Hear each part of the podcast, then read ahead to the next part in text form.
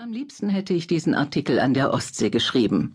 Ich erledige meine Arbeit nämlich gern in der Freizeit. Auch wenn die Apostel der Work-Life-Balance uns davor warnen, die beiden Welten zu vermischen.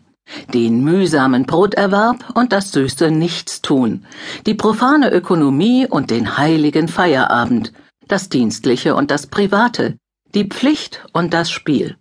Mit anderen Worten, Arbeit darf keinen Spaß machen.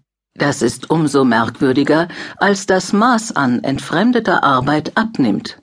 Viele Menschen haben heute einen erfüllenden Beruf. Trotzdem predigen uns teure Berater, dass die Arbeit nicht das Leben sei. Wir mögen das bitte trennen. Ordnung muss sein. Diese Berater hatten anscheinend noch nie einen richtig wilden und glücklichen Arbeitstag. Und in dem legendären Aufsatz von Friedrich Engels über den Anteil der Arbeit an der Menschwerdung des Affen haben sie auch lange nicht mehr geblättert. Engels fand, dass erst die Arbeit den Menschen zum Menschen mache. Sie sei unendlich mehr als nur ein Mittel der Ausbeutung und eine Quelle des Reichtums, Lebensnotwendigkeit und Ausdruck unseres Menschseins. Jeder, der sich schon einmal ganz in eine anstrengende Tätigkeit vertiefte und dabei alles um sich herum vergaß, kann das bestätigen. Arbeit ist befreiend. Arbeit ist beglückend. Oder mit Goethe, des echten Mannes wahre Feier ist die Tat. Man braucht aber keine Klassiker, um die neueste Ideologie der Arbeitswelt, die Verherrlichung der Freizeit, zu widerlegen. Was wäre denn so schlimm daran, diesen Artikel am Wochenende zu schreiben? Dann säße die Autorin jetzt nicht wie eine biedere Büromaus im Hamburger Pressehaus der Zeit, sondern wie ein freier Mensch in ihrer holsteinischen Ferienhütte. Dort ist der Himmel heller als in der Stadt, geht der Blick aus dem Arbeitszimmer ins Weite, wenn man das Fenster öffnet, riecht man das Meer, und die zufriedenen Bauern, deren knatternde Traktoren den Takt des Werktages vorgeben, strafen die urbane Work-Life-Balance-Religion Lügen. Einst war Tätigsein das Ideal, nun wird es ersetzt durch sein Gegenteil. Untätig sein, Zerstreuung, Amüsement.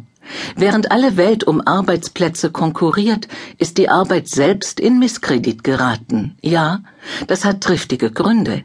Außer dem steigenden Leistungsdruck, außer der Überforderung durch ständige elektronische Erreichbarkeit, außer der Angst vor Jobverlust gibt es auch noch den modischen Zwang zur guten Laune.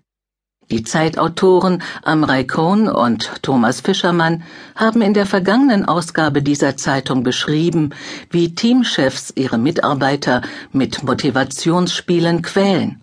Gemeinsames Angeln, gemeinsames Kegeln, gemeinsames Panzerfahren. Und wer nicht mitmacht, gilt als Spielverderber.